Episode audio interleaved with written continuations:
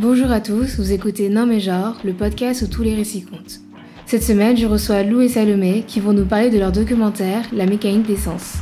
On discutera de la genèse, des intervenants et de toutes les coulisses de ce projet. Si vous souhaitez les soutenir, tous les liens sont en description. Allons-y, c'est bon, ça enregistre. Très bien, ça va Bonjour à tous. Oui. Bonjour les filles, est-ce que vous pouvez vous présenter s'il vous plaît? Bonjour, ben, moi je suis Lou, je suis la créatrice du compte Faire Genre sur Instagram et Mhm. la réalisatrice de La mécanique des sens, le documentaire dont on va parler aujourd'hui. Oui. Et j'ai avec moi mon ami. Salut, moi c'est Salomé et je suis la responsable communication et partenariat sur le projet euh, de Lou, donc la mécanique d'essence. Donc aujourd'hui, on va parler de votre documentaire qui va être en production. Qui est en production, on va dire, euh, qui s'appelle La mécanique des sens. Est-ce que tu peux nous parler un peu plus bah, du titre, de pourquoi tu s'appelles comme ça Quel était L'origine du projet? Oui. Eh bien, en fait, euh, la petite histoire, c'est Mm. qu'un jour on conversait avec des amis, un gars m'a dit euh, Bah écoute, euh, moi j'ai jamais eu d'orgasme. Donc, c'est pas quelque chose qu'on entend Oui. souvent euh, chez les garçons, donc j'étais intriguée et euh, je me demandais Mais comment ça euh, J'ai eu d'orgasme. En plus, voilà, il est sexuellement actif depuis plusieurs années. Ouais. Et il me dit Non, mais j'ai des éjaculations, mais je ne ressens pas de plaisir. Donc, ça m'a fort intriguée. parce que de- ouais. voilà, ça va un peu contre les conceptions les plus communes de la masculinité. Donc euh, je me renseigne un peu et lui il revient vers moi, il dit attends j'ai demandé à des amis, il y en a sept qui sont dans ce cas. Donc je commence à demander à des amis autour de moi et je me rends compte que c'est pas clair dans la tête de tous les gars quoi. Il y en a qui se demandent, ils disent ah je suis pas trop sûre, peut-être, euh, je crois que oui. Donc euh, quand même pas vraiment sûr d'avoir des orgasmes.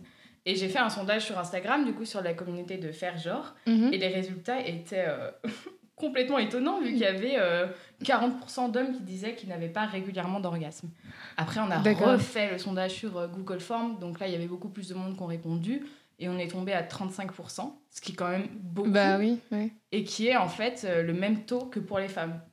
Et du coup, ça vous a donné envie de faire un documentaire sur ce sujet-là Sur. euh, Exactement. En fait, on a fait des recherches parce qu'au départ, on voulait juste savoir euh, ce dont il retournait. Et il n'y a aucune étude, on n'a rien trouvé. Ouais. Peut-être un vague article qui disait que des fois, les hommes n'ont pas d'orgasme. Mais c'était quand même très peu clair. Et on a trouvé ça étonnant que finalement, on parle beaucoup euh, de sexualité, mais pas du plaisir masculin. mhm. C'est une question qui n'existe pas. Donc la question de l'érection, oui. La question de la panne, oui. Mais la question du plaisir en tant que tel, ben, Mhm. elle était curieusement absente en fait. Ouais, tu penses que c'est parce que euh, on le prend pour acquis le fait que les désirs euh, des hommes sont Exactement. quand En même fait, euh, euh, très euh, répandus dans la société, tu vois C'est ça. On prend pour acquis. On dit, bah, depuis l'enfance, en fait, on entend, de toute façon, pour les hommes, c'est facile. Ouais. euh, vous allez jouir en deux secondes, ce sera fait. Il n'y a pas de problème, en fait. C'est Mhm. même pas une question, c'est évident. Puis comme il y a la preuve euh, matérielle de Oui. l'éjaculation, on se dit, c'est bon, il, il a joui. Et il y a même plein d'hommes qui euh, confondent les deux. Et qui, bah, ils concluent que du fait qu'ils aient éjaculé, ils ont joui. Ouais. Alors que c'est pas automatique. Enfin, quels sont vos objectifs pour euh, ce documentaire pour plus tard? Eh ben, bah, déjà, on voudrait euh, le, le mener à bout. Donc, on va faire des interviews avec euh, plusieurs volontaires qu'on a, qu'on a réussi à réunir. Mais vraiment, l'objectif, il est de essayer de concevoir finalement une autre masculinité. Oui. D'amener les hommes à pouvoir témoigner sur leur intimité, euh, laisser entrevoir leur vulnérabilité. Mhm. euh, des choses qu'on n'entend pas souvent, en fait, quand il s'agit d'hommes qui témoignent. Donc, c'est vraiment plus avoir une approche de, voilà, laisser exprimer cette vulnérabilité chez les gars et leurs failles, leurs pressions, leurs Ouais. inquiétudes. D'accord. Et du coup, quels sont les thèmes qui vont être abordés dans, dans le documentaire? Alors, on va, essayer de passer en revue tous ces thèmes de la sexualité masculine dont on entend assez peu parler. Mhm. Donc, déjà, bien sûr, la différence entre éjaculation et orgasme. Oui. En réalité, elle est assez connue. Il y a quand même plein de gens qui savent que l'un n'applique pas l'autre. Mais je pense pas que la plupart des gens se rendent compte à quel point euh, les deux peuvent être, euh, ne pas être liés. Ouais, Donc, on a obtenu comprends. 35% dans les sondages, c'est quand même beaucoup. Donc ça, ça va être euh, vraiment le thème. Euh, un peu la connaissance du rapport au corps chez les hommes eux-mêmes. Mhm. Parce que finalement, ils se connaissent assez peu. Et nous-mêmes, on les connaît assez peu. Ce qui est très paradoxal en fait, parce qu'ils sont dominants dans toutes, euh, dans toutes les, tu vois, les domaines de la vie. Et là, curieusement, il y a, y, a un- y a un inconnu. Donc ça, ça va être euh, le premier thème. Après, euh, la communication. parce que ce dont on s'est rendu compte, c'est que bah, les hommes ne parlent pas. Ils gardent tout Mm. ça pour eux. Tout est secret. C'est ça le problème aussi. Souvent, c'est lié, on a pu remarquer un peu dans les sondages que, par exemple, les gars qui étaient un peu plus déconstruits, qui en parlaient beaucoup avec leurs amis, eh bien, avaient aussi euh, une sexualité plus épanouie. Et donc, euh, c'est lié. C'est lié à la communication. On va parler de la pression, des tabous, euh, l'idéal de la virilité et eh bien, la, la pression de la performance que ça implique, Oui. qui nuit évidemment à leur sexualité, mais aussi bien sûr à celle de leur partenaire. Euh, voilà, après, tous les détails aussi que ça peut impliquer, la masturbation, le rapport à la pornographie, euh, éventuellement les sextoys, les, les différents types de plaisirs, parce qu'il y a aussi différents types d'orgasmes chez les hommes, Oui. même si ça aussi, ça commence à être un peu plus connu. Ouais, Voilà. mais après, je pense que c'est quand même dans des sphères euh, particulières que c'est. Clairement. Oui, C'est concrètement. clairement... C'est pas tout le monde qui, qui se pose la question de est-ce que. Non, non, on parle pas tout Ouais. le temps de la prostate à l'apéro, ça c'est clair. Non. pas dans toutes les. Comment dire euh, classes sociales non plus, tu vois, C'est sûr. finalement. Comment vous avez choisi les, les intervenants? Euh, C'est grâce d'abord au sondage qu'on a fait sur euh, Google Form, on a laissé la possibilité de mettre son contact Oui. et on n'en a pas eu tellement parce que notre critère c'était que vraiment les gars soient à l'aise pour être en face caméra. Ils sont donc complètement révélés, on sait que c'est eux et il y en a pas tellement qui sont prêts à donner tout ce contenu hyper intime, hyper Oui. personnel. D'accord.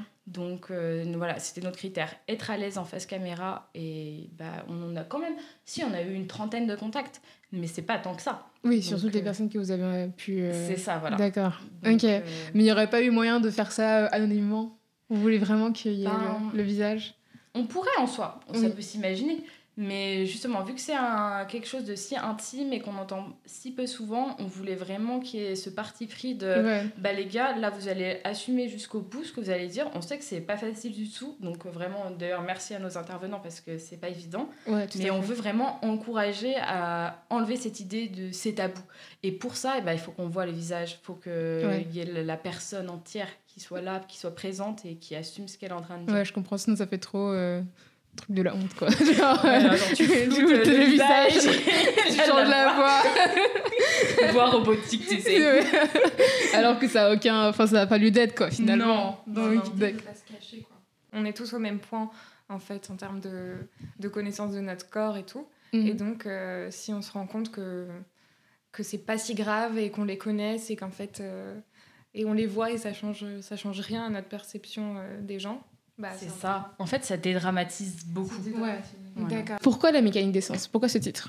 Eh bien, en fait, euh, c'est euh, l'idée que euh, souvent, on va euh, dépeindre la sexualité masculine du côté mécanique. Donc, euh, ce dont on entend parler le plus souvent, par exemple, c'est les problèmes d'érection ou les problèmes d'éjaculation. Donc, tout ce qui est vraiment euh, le côté plus mécanique du corps. Et euh, le côté, en revanche, plaisir, qu'on connaît si peu, même si c'est paradoxal, on le connaît très peu. Donc, le côté des sens, Mhm. qui n'est pas abordé. Et du coup, voilà, ça rendait euh, cette idée un peu poétique de mécanique d'essence dont on n'a pas euh, la clé. D'accord. Ok, c'est très beau. Et du coup, vous avez choisi des hommes euh, hétérosexuels, euh, homosexuels quand... Alors, les orientations, euh, toutes les orientations sont évidemment bienvenues. Mhm. Et surtout, on se rend compte que finalement, dans le milieu homosexuel, bah, c'est pas toujours plus déconstruit. On pourrait penser, Oui. mais pas toujours. C'est pas automatique. Donc, évidemment, il y a un peu plus d'ouverture euh, d'esprit souvent parce que le sexe est le même. Oui. mais euh, c'est pas automatique non plus. Donc vraiment, chez toutes les orientations, on va pouvoir voir euh, les mêmes mécanismes de la virilité qui se mettent en place. Et après, la question qu'on s'était beaucoup posée, en revanche, c'était euh, homme cis, homme trans, toutes les personnes qui s'identifient comme hommes, où est-ce qu'on met la barrière? Bon, alors de toute façon, les volontaires qu'on a eus étaient tous des hommes cis. Donc, D'accord. Ça a euh, comme réglé la question. Et après, en fait, on s'est dit que peut-être qu'il faudrait même deux projets, en fait. Parce que la sexualité des hommes cis, elle a un problème en soi du fait de leur position de dominant? Madame, ouais. Ouais, c'est ça dans la société. Et euh, souvent, de, le fait qu'ils remettent très peu en question le, Mhm. le genre, l'identité. voilà. Malheureusement. c'est le problème. Mais ça serait Ouais. trop chouette euh, que d'autres personnes même s'emparent du thème et explorent aussi euh, ouais, toutes les je comprends totalement. Donc il y aurait peut-être une euh, la mécanisation 2 quoi. Exactement. part déjà sur une Alors, suite. Tin, tin, tin, tin. Et est-ce que vous avez eu des inspirations euh, pour créer ce, euh, ce documentaire? Euh, ben, pour être honnête, pour, le- pour ce qui est la partie documentaire en elle-même, Oui. vu que c'est un documentaire en face caméra, il y en a plein. Il y a Yann Arthus Bertrand, par exemple, Mhm. Human, Woman. En fait, c'est un système qui marche très bien. Dès qu'il s'agit de confier un témoignage intime, des anecdotes, des histoires personnelles, ouais, je trouve que le, le face caméra est super efficace. Il y a Ouvrir la voie de Amandine Gay. Que J'y j'ai- pensais directement. voilà, Mhm. exactement. Bah, J'adore. Euh, c'est- un- ça marche très bien en fait pour ce genre de contenu. Et après, pour ce qui est euh, des références autour de la masculinité, moi je suis plus inspirée euh, de la philosophie euh, contemporaine américaine.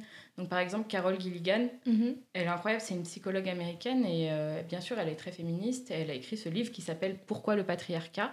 Et c'est une féministe qui en fait euh, dit que, euh, curieusement, l'oppression sexiste, c'est la seule oppression qui va aussi peser sur euh, les dominants et qui est un fardeau aussi pour eux, qui leur confère évidemment un tas de privilèges, mais à un prix psychologique qui est assez fort, qui est Mhm. donc celui de la pression de la virilité. On ne peut pas exprimer ses émotions, on est toujours limité. Et euh, c'est un peu dans cette continuité que bah, j'ai même créé Faire Genre, ou que je me suis posé toutes ces questions-là. quoi. D'accord, ok. Donc, est-ce que vous avez pu. euh, Enfin, moi, ce que, je...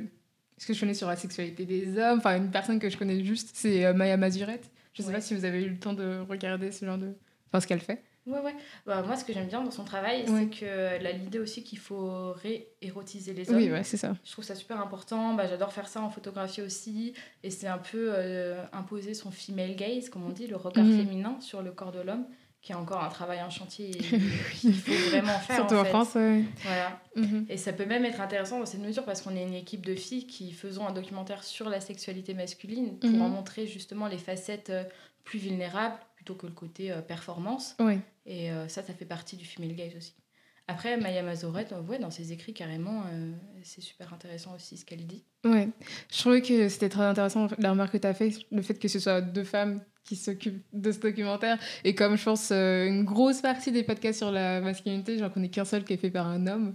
Et du coup, c'est bizarre. Enfin, c'est c'est toujours euh, aux femmes de devoir faire le, on va dire, le premier pas vers la déconstruction, alors que je pense que ce serait bien si les hommes avaient d'autres, comment dire, modèles masculins qui prennent le, le devant, qui Bah prennent les devants, qui prennent les rênes. euh, Après, c'est l'idée. Nous, on est une équipe féminine, mais derrière la caméra. Et ils vont Oui. voir des hommes qui vont parler, qui vont prendre la parole.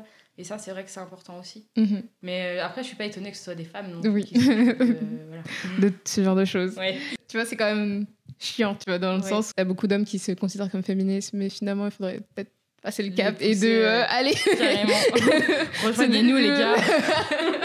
Qu'est-ce qu'il faut faire Arrêtez d'attendre qu'on le fasse. Oui. Voilà, c'est un peu chiant et c'est vrai que c'est... Enfin, dommage, quand même. Exact. Parce que voilà, c'est quand même des initiatives féminines, même si c'est pas mauvais. hein. En soi, on n'est jamais contre un autre documentaire sur, fait par des femmes. Ouais. Mais- C'est vrai qu'il y en a tellement. Ouais. On dit pas non, tu vois. Ouais. Mais, mais c'est vrai que c'est toujours des, des sujets comme ceci qui sont abordés par les femmes. Mais voilà. Du coup, on va parler de, de money. Comment fonctionne votre, euh, le financement de votre euh, documentaire Alors, comment il fonctionne? Il y a toute une histoire derrière Oui. ça parce que à la base, on s'est dit on va faire une campagne collaborative Oui. parce qu'il nous fallait pas tellement d'argent. On s'est dit euh, 1500, 2000 euros, ça va suffire pour euh, louer tout le matériel dont on a besoin, réserver une salle si on a besoin. C'est vraiment euh, finalement c'est un petit budget pour un documentaire Oui. vu que c'est en face caméra. Et on a lancé la campagne sur euh, ce site d'hébergement qui s'appelle GoFundMe. Mhm. Et voilà, après, on en a fait la publicité sur nos comptes Faire Genre, sur nos comptes Facebook, etc. Et ça a plutôt bien marché parce qu'en quelques jours, on avait presque atteint euh, le montant de la cagnotte. Ah, Donc, on était grave contente. Et euh, après, euh, sans préavis, on a reçu un mail de GoFundMe qui nous ont dit Hé, coucou, on a supprimé votre cagnotte parce que c'est un sujet pornographique. d'accord. Donc, euh, très bien, en fait, un documentaire en face caméra où des hommes témoignent de leur intimité, c'est considéré comme de la pornographie. Euh, ouais, en fait, ce qui est un peu euh, dangereux, c'est d'assimiler tous les sujets euh, qui ont un lien avec la sexualité à de la pornographie, parce que Oui. ça permet de tout censurer.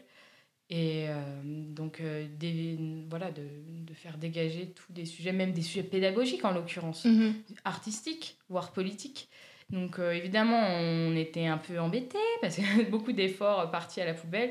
Et on a recréé une cagnotte donc, le- sur le pot commun, qui cette fois-ci, on, on les a appelés. Enfin, c'est bon, c'est safe, ils vont Oui. pas nous censurer. ouais. Mais voilà, on a dû recommencer la cagnotte. On espère que normalement tout le monde sera remboursé là cette semaine. Ils pourront transvaser de nouveau les dons. Mais quand même, ça fait beaucoup d'étapes et d'efforts. euh, voilà. Ouais. Ça montre que c'est encore aujourd'hui, c'est pas évident en fait d'aborder des sujets sur la sexualité. Oui, c'est vrai. Enfin, waouh, c'est enfin, surtout que c'est une, c'est une plateforme américaine, non, le GoFundMe? Donc, ouais, enfin, bon, bref. non mais on a Ouais. en vrai. Ouais. C'est quoi le problème quoi? Euh, euh, bizarrement. Mais le rapport à la sexualité aux États-Unis, il est encore plus. euh, euh, comment dire euh, Il est encore plus vénère qu'en France au final. Mhm. Parce que tu sais, dès qu'il y a des tétons quelque part, euh, ils censurent. Ouais. Kirikou, ça avait été interdit parce qu'on voyait des femmes qui avaient les seins nus, donc c'était moins de 18 ans. Enfin, c'était. Mhm, voilà, ouais. les États-Unis, ils sont encore plus pudiques et à la fois avancés sur certaines thématiques, tu vois Mhm. et super pudique au niveau de la sexualité. Donc j'ai fait le lien que en fait GoFundMe étant américain, bah ça avait pas, ça avait dû oui les, les choquer. Ouais, je et comprends. pour les financements, je te laisse parler des partenariats si tu veux aussi. Euh, bah, comme... Allez-y. rapport à- Ah oui, bah en fait euh, aussi avec cette cagnotte, ce qui était bien, c'est qu'on a réuni euh, plusieurs partenaires. Mhm. Bon, ça c'est grâce aussi à Salomé qui du coup qui s'est occupée de, de la communication. Yes. Mais on voulait vraiment essayer de trouver des partenaires autour de la sexualité positive, de la masculinité, pour euh, idéalement, euh, lors de la première, pouvoir les réunir, faire des pop-up stores et faire une, une espèce de bootcamp c'est ça. Et euh, du coup, pour l'instant, on a My Jojo, qui Ouais. bah, tu avais déjà Oui. reçu Rémi, donc une marque de, de sous-vêtements masculins, mais éventuellement non genrés. On a Footon, une marque de bijoux non genrés également. On a euh, Androswitch, la Ouais. contraception masculine. Ça, c'est Ah. intéressant. Je Ah, pense qu'on va peut-être pouvoir l'aborder aussi euh, dans le documentaire. d'accord. On a, euh, on a Espace Plaisir pour euh, du coup tout ce qui est sextoy. On a, on a, on a le Love Health Center de Bruxelles qui est un- une forme de planning familial de, Ouais. de sexologie en fait pour les questions relatives au plaisir. Et enfin la cuillère en plastique qui est un collectif dont je fais partie en tant que réalisatrice et qui tient à mettre en avant les talents euh, minorisés ou racisés ou issus des quartiers populaires. D'accord, ok. Très beau monde d'ailleurs. Voilà, ça, fait, ça fait un petit monde tout ça. D'accord. Et du coup, est-ce que vous cherchez toujours des partenaires ou vous comptez vous en rester, en rester là? Bon, non, je pense qu'on est complètement ouverte euh, si euh, d'autres personnes euh, Mhm. veulent être en partenariat avec le film et se sentent, euh, se reconnaissent en tout cas dans les valeurs ou dans les thèmes, euh, bienvenue. Très bienvenue. Donc c'est un appel pour vous. voilà, Si je, je laisse ça là. euh, D'accord. Et quelle, quelle forme aura le, le documentaire? Est-ce que ce sera par chapitre? Est-ce que ce sera. Enfin, comment dire? Est-ce que ça prendra une heure, deux heures Alors, heure? ça va être un- une forme de moyen long métrage. Donc, D'accord. ce sera une seule euh, vidéo, enfin Ouais. une seule entité. Et après, oui, on a prévu des petits chapitres, etc. Mais on va en laisser la surprise. D'accord. ok, on découvrira ça. voilà. D'accord. Est-ce que vous pensez de participer à des festivals ou des trucs comme ça? Bah ouais, franchement, c'est c'est un peu l'idée. euh, on va voir si on peut euh, éventuellement le vendre à une chaîne ou le faire passer en festival Ouais. pour qu'il soit reconnu en tant que tel. Et euh, voilà, quoi, c'est c'est l'idée. On faire vivre le documentaire euh, de sorte à ce qu'il soit accessible à un plus grand nombre de gens possible. Quoi. D'accord. Ok, oui. Ouais. Donc c'est beaucoup d'investissement quand même. Pour... Bah, c'est sûr pour que. euh, ouais. on- mais on va tout faire en sorte, quoi. D'accord. Ok. Oh, c'est génial. Oui, c'est motivant. c'est- super non, ça donne, ça donne grave envie. Écoute. euh, Et euh, du coup, on va parler un peu plus de masculinité maintenant qu'on est là, écoutez, entre nous, euh, entre dames qui parlent de ce genre de choses. c'est vrai. c'est quoi ton rapport à la masculinité? Pourquoi tu as choisi ce thème-là en particulier? Mais en vrai, c'est une, une longue histoire. Mais j'ai commencé il y a deux ans. J'ai toujours été euh, féministe. Mm. J'ai toujours lu énormément de choses sur la question du genre. Mais vraiment, pour moi, le féminisme, c'était une question de, OK, euh, les femmes, comment est-ce qu'on va faire pour avoir euh, des droits euh, Mhm. équivalents? Comment on va pouvoir sortir d'une féminité qui est peut-être trop contraignante? Ouais. C'était vraiment des questions pour les femmes et atteindre l'égalité Oui, avec les hommes. J'avais jamais pensé que l'autre, la différence, en l'occurrence là, la masculinité, pouvait aussi porter un poids de stéréotype. J'avais jamais vu ça comme ça, jusqu'au jour où j'ai lu une BD, Les sentiments du prince Charles, Ouais. de Liv Stromquist.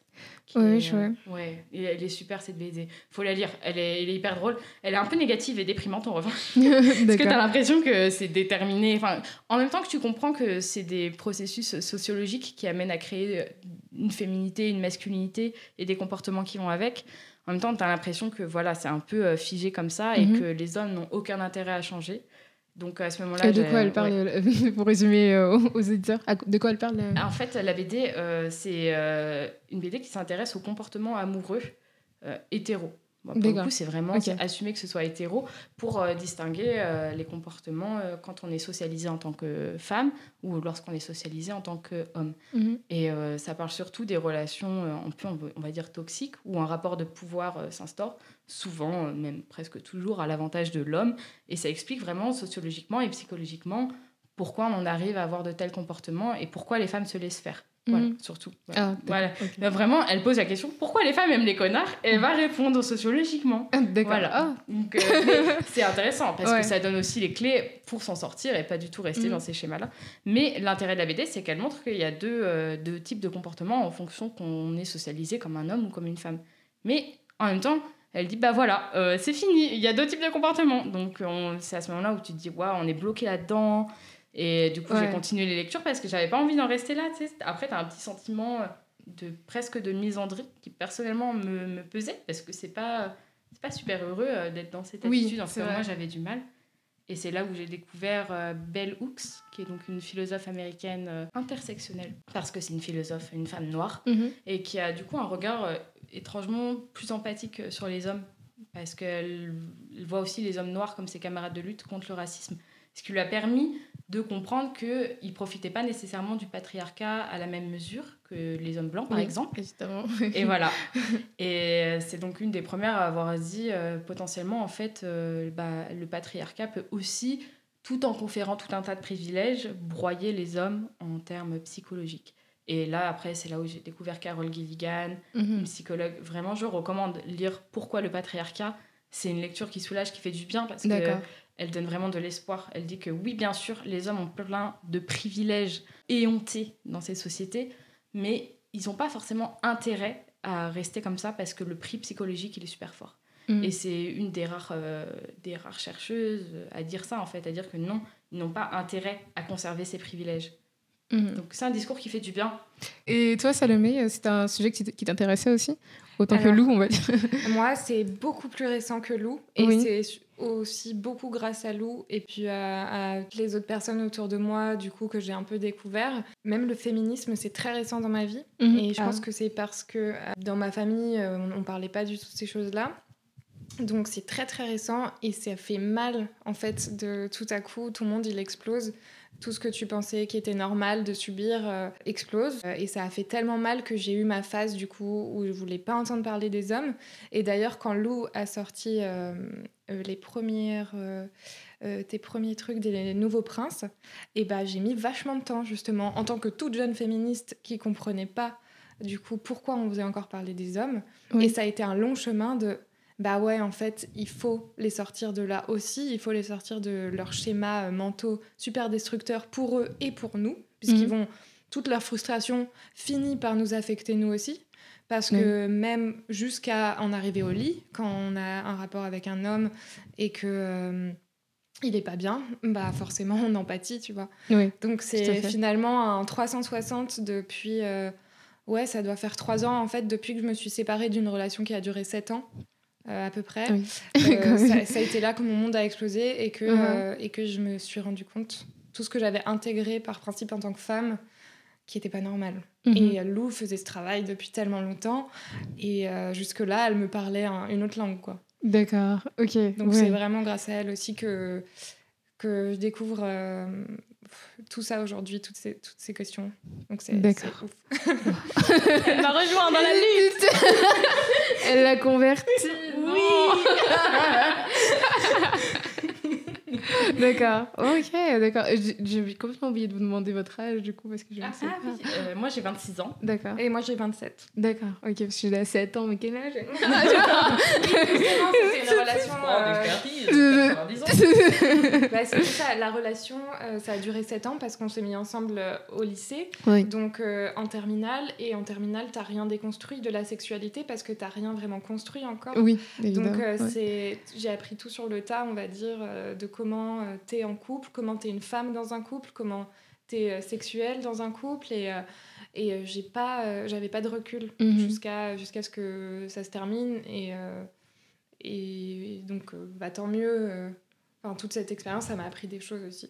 Si tu avais eu ce genre de, de ressources, donc le documentaire ou d'autres euh, podcasts, tu vois, euh, à l'époque, est-ce que tu t'aurais en- appréhendé ton couple d'une autre façon, en fait? Ah mais totalement. Ouais. Mais bien sûr. Et euh, c'est pour ça que maintenant, je suis en train de découvrir la vie à 27 ans, grâce à Instagram, grâce à tous ces podcasts que, que j'écoute euh, et qui font tellement de bien parce que, Mhm. en fait, j'avais juste internalisé plein de tabous et je pensais que c'était juste normal de pas parler de plein de sujets, même dans ton couple, même avec la personne dont tu es le plus proche Oui.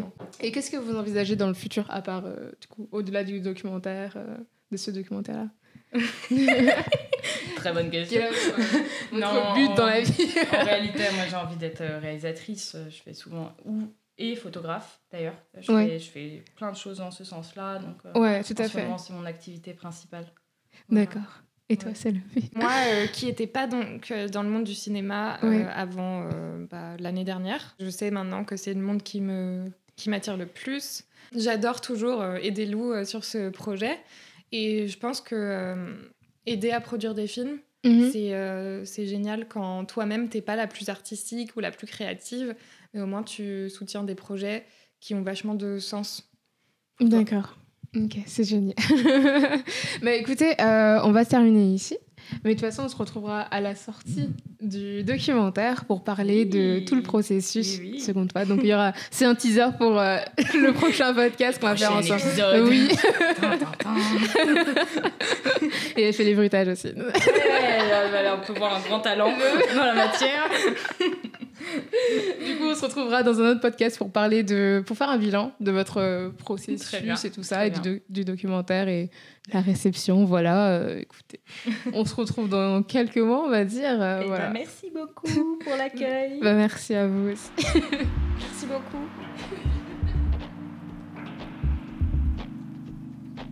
Merci d'avoir écouté ce podcast jusqu'à la fin. Retrouvez l'intégralité de nos podcasts sur toutes les plateformes de streaming. N'hésitez pas à laisser 5 étoiles et un commentaire sur Apple Podcasts, cela nous aiderait énormément. Suivez Genre sur Instagram at genre-du-bas les podcasts et sur Twitter at genre les podcasts tout attaché. À la semaine prochaine.